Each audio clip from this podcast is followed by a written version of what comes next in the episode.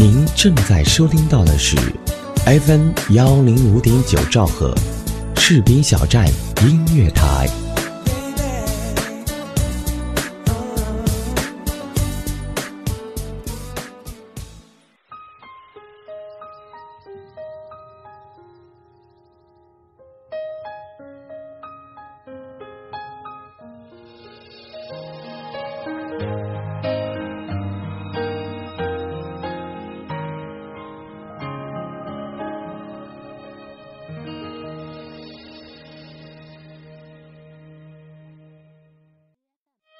Hello，亲爱的耳朵们，好久不见了，大家晚上好，这里是 FM 幺零五点九兆赫士兵小站音乐台，我是一航，欢迎您来到城市夜未央。那其实很多耳朵看到了我们这一期的节目名字叫做“做一个活好不粘人的妹子”，我想其实很多人应该看到这些标题以后有点想偏了啊。在此一航要声明，今天我们所讲述的主题呢。可是拒绝黄、拒绝赌、拒绝黄赌毒的，所以说那些看着标题进来的人们，或者说，嗯，有一些假的味道士们，你们想偏了之后不要怪我，因为郭德纲曾经说过，你们就是那么个玩意儿，还听我一段相声就学坏了。所以啊，我要在这儿也借用一下这句话：如果你们本身脑子里就要往偏的方向去想的话，那关我标题什么事儿啊？对吧？好啦，刚刚开了段小小的玩笑，下面让我们进入主题。有一个妹子给我送来这样一篇文章，她说：“我觉得，如果想要做一个军嫂或者一名准军嫂，那么你首先必须要活好，还是一个不粘人的妹子。我觉得这才是能成为一名军嫂或者准军嫂的首要条件。作为一名高龄的拥军妹子，当然了，我首先要解释一下。”本人呢，虽然已经到了法定结婚年龄，但是呢，还没有到再不结婚就人神共愤的岁数。为什么要说自己高龄呢？首先呢，是因为拥军的时间长；其次是发现现在的拥军妹子慢慢都开始低龄化了，所以导致我被迫抬高了自己的岁数。很多妹子们因为那身虽然只有单调颜色，但却是那么笔挺整洁的衣服。或者因为那张虽然被阳光汗水洗礼，但从而显得更加帅气的面容，亦或是因为他们所在的地方虽然高墙大院儿，但是却更让人觉得神秘而又好奇，等等等等的因素吧。因为这样，让更多的妹子开始加入到拥军的行列里面。我不能说这是不对不好的一种现象，因为毕竟他们也是一群热血青年，需要温柔乡；他们也是一群适龄的男青年，肯定会需要一个女朋友，一个未婚妻，一个会相伴一生的妻子。围城里说，婚姻是一座围城，城外的人想进去，城里的人想出来。这句话同样适用已婚的军嫂和未婚的拥军妹子们。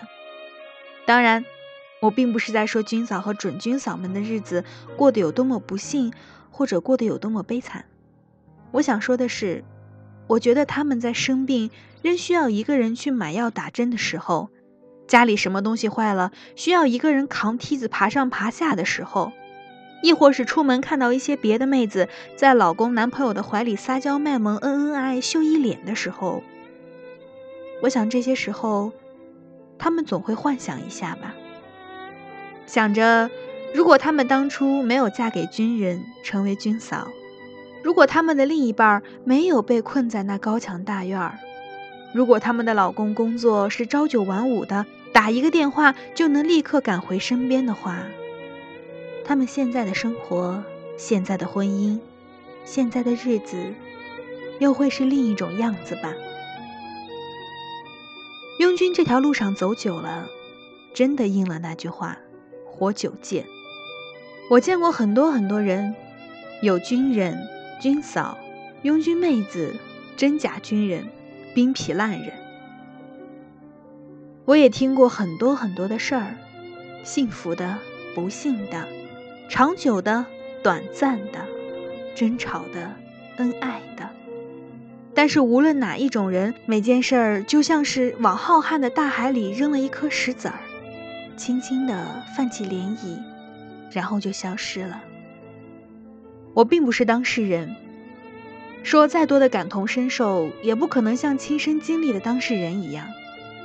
但是旁观者清，就让我用旁观者的视角解读一下，到底怎么样的妹子适合当军嫂吧。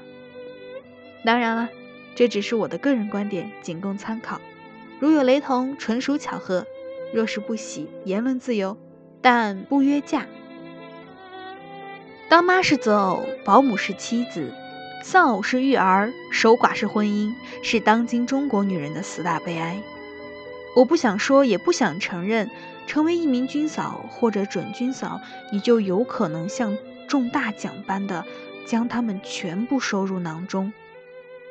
因为这要看的是婚姻中每个人的脾气、性格、家教、礼仪、生活环境等等等等。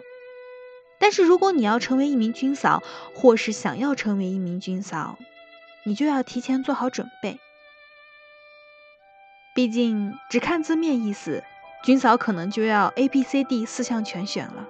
也许写到这里，有人会说我耸人听闻，有人会说她要嫁给爱情。也有人说要开始向黑暗现实的我谩骂，但是我觉得我说的都是大实话呀。好啦，说了这么多，我来解释解释什么叫做我说的活好不粘人。首先解释一下什么是活好，活是指有一项可以谋生的活计。现在有很多军嫂因为孩子、家庭等缘故，贤妇全职在家，这是不可避免的。毕竟上有双方父母要照顾，下有孩子要哺育，一个人承担三个家，很难再有时间外出工作。但是这份活计是必须的，它能让你在婚前有份工作，而且婚后随时都能够用自己的一技之长再谋一份养家糊口的工作。这样，即使某方父母觉得女生应该出去工作了，或者是在吵架拌嘴的过程中，兵哥哥觉得养女生辛苦了，那么你就可以立马出去工作，不受他们的控诉。虽然这个世道是不公平的，女生不仅要做着家里的活，还要外出工作，但是却只有一份工资。妹子们提供着双拼的服务，确实领着一份回报，而且大家都习以为常。更有很多直男以及他的家人觉得本该如此，觉得娶了个老婆就跟找了个丫鬟似的。每当这个时候，军嫂们就想挺直腰杆说句：“老娘又不欠你们什么，就需要有份工作。先不论工资多少，最起码你有能力养活自己，在这个家你有话语权，跟他们处于平等的状态，有一席之地。”当别人在嘚啵嘚啵的时候，你告诉他们：“老娘可是三代媳妇儿，带嫁妆、带工资、带户口来的。”这个世界从古至今对女生都是不公平的，所以军嫂、准军嫂们，不要老想着自己在家干这干那有多么辛苦、多么累、多么委屈，说多了还都是泪，因为有些人会觉得你是应该的。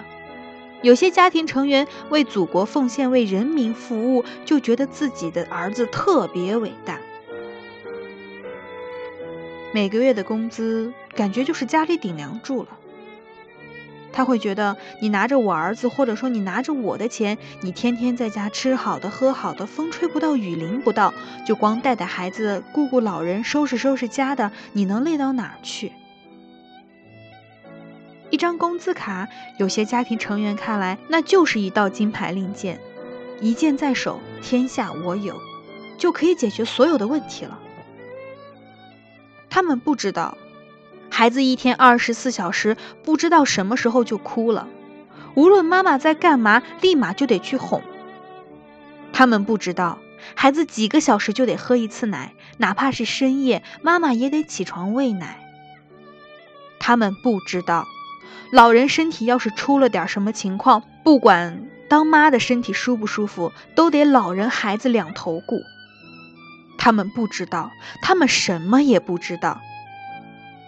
他们就只知道他，或者说知道他儿子的钱给了一个没有工作的人，给了一个所有都需要他儿子，或者给了一个所有都需要他自己买单的人，给了一个不能跟他儿子一起养家、分担家庭重担的人。忠厚老实人的恶毒，像饭里的沙粒，会给人一种不期待的伤痛。道德理论的绑架也是如此。不要让什么女人天生就应该上得厅堂，下得厨房，女人就应该做一个围着灶台转、老公转和孩子转的三维女人。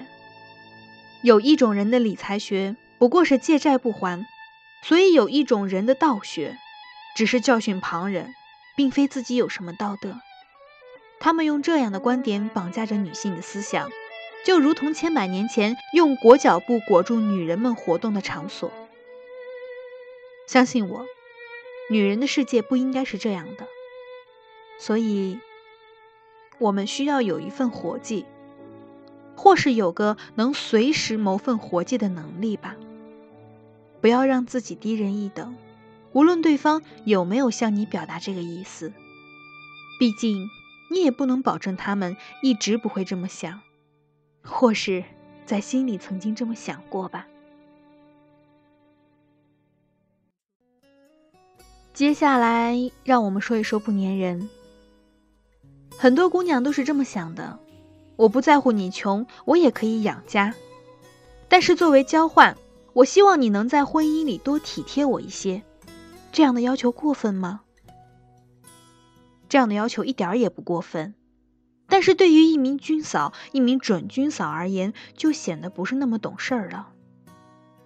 所以不粘人对于军嫂、准军嫂们很重要。首先是因为你抢不过，你抢不过一个班长、一个排长、一个连长、一个营长，或是一个干事、一个纠察，你抢不过一次点名、一次班会、一次任务、一次新闻联播，甚至是一次内务检查的被子、一次大扫除的扫把，你都抢不过。所以。你本来就抢不过，还不如从刚开始就不抢。不粘人不仅仅是一种状态，还是一种心态。兵哥哥们一年里三百六十五天，近乎有三百六十天的时间都在部队，能陪着家人的日子也就那么几天。在生理上，女人本来就比男人弱势，日常生活里有很多事情，她们需要独自面对。等到需要带孩子，还需要忙事业的时候，不仅忍着累，还要承担事业和生活的压力。明明有个丈夫，却并没有觉得多轻松。说难听点儿的，这与守寡式婚姻又有什么区别呢？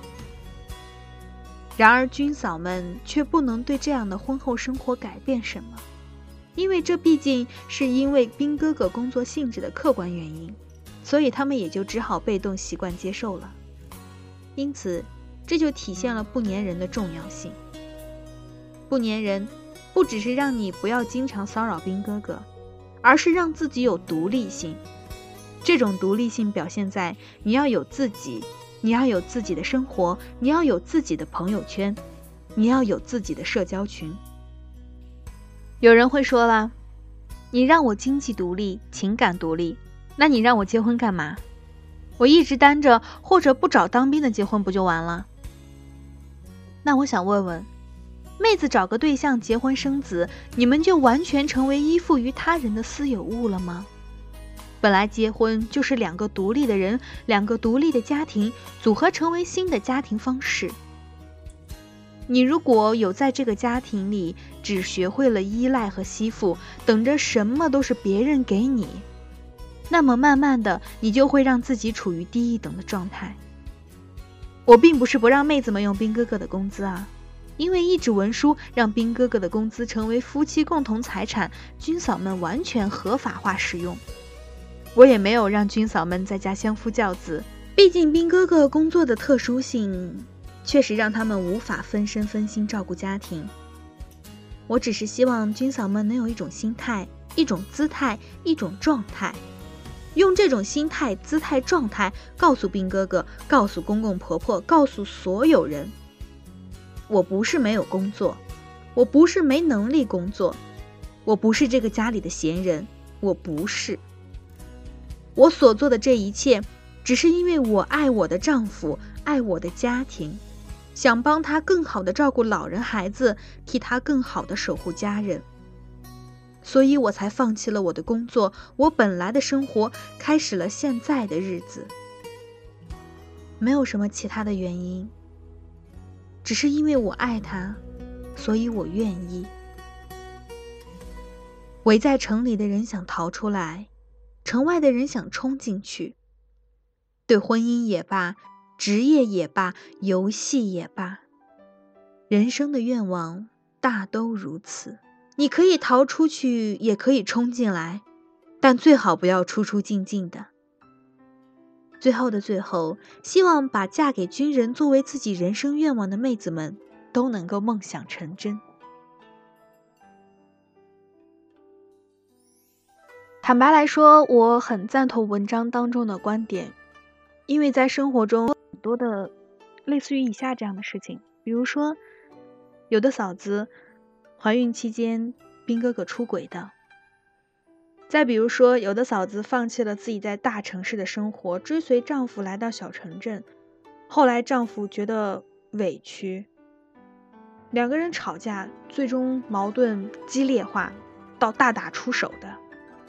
其实这样的事情，不是一件两件，是很多很多。一航总觉得，作为一个女生来说，你首先要独立，不管你爱不爱他，你都首先要爱自己。我希望所有的女生，所有的嫂子们，都能够爱自己，更加的爱自己。好了，那本期的城市夜未央就到这里了。感谢责编子恒、监制浩然、编辑木子李瑶。下一期的城市夜未央，让我们再会。